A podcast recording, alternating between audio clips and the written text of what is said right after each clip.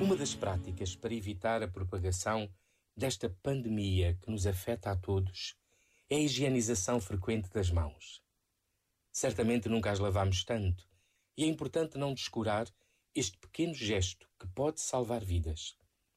Os ritos de purificação dos judeus também começaram por ser higiênicos, mas tornaram-se ritos de exclusão e até de julgamento dos outros.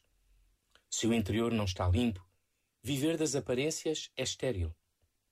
Jesus apela a viver o essencial, a viver de coração renovado, coração de filhos e de irmãos, e não tornar absolutos os preceitos humanos que nos afastam de Deus e dos outros.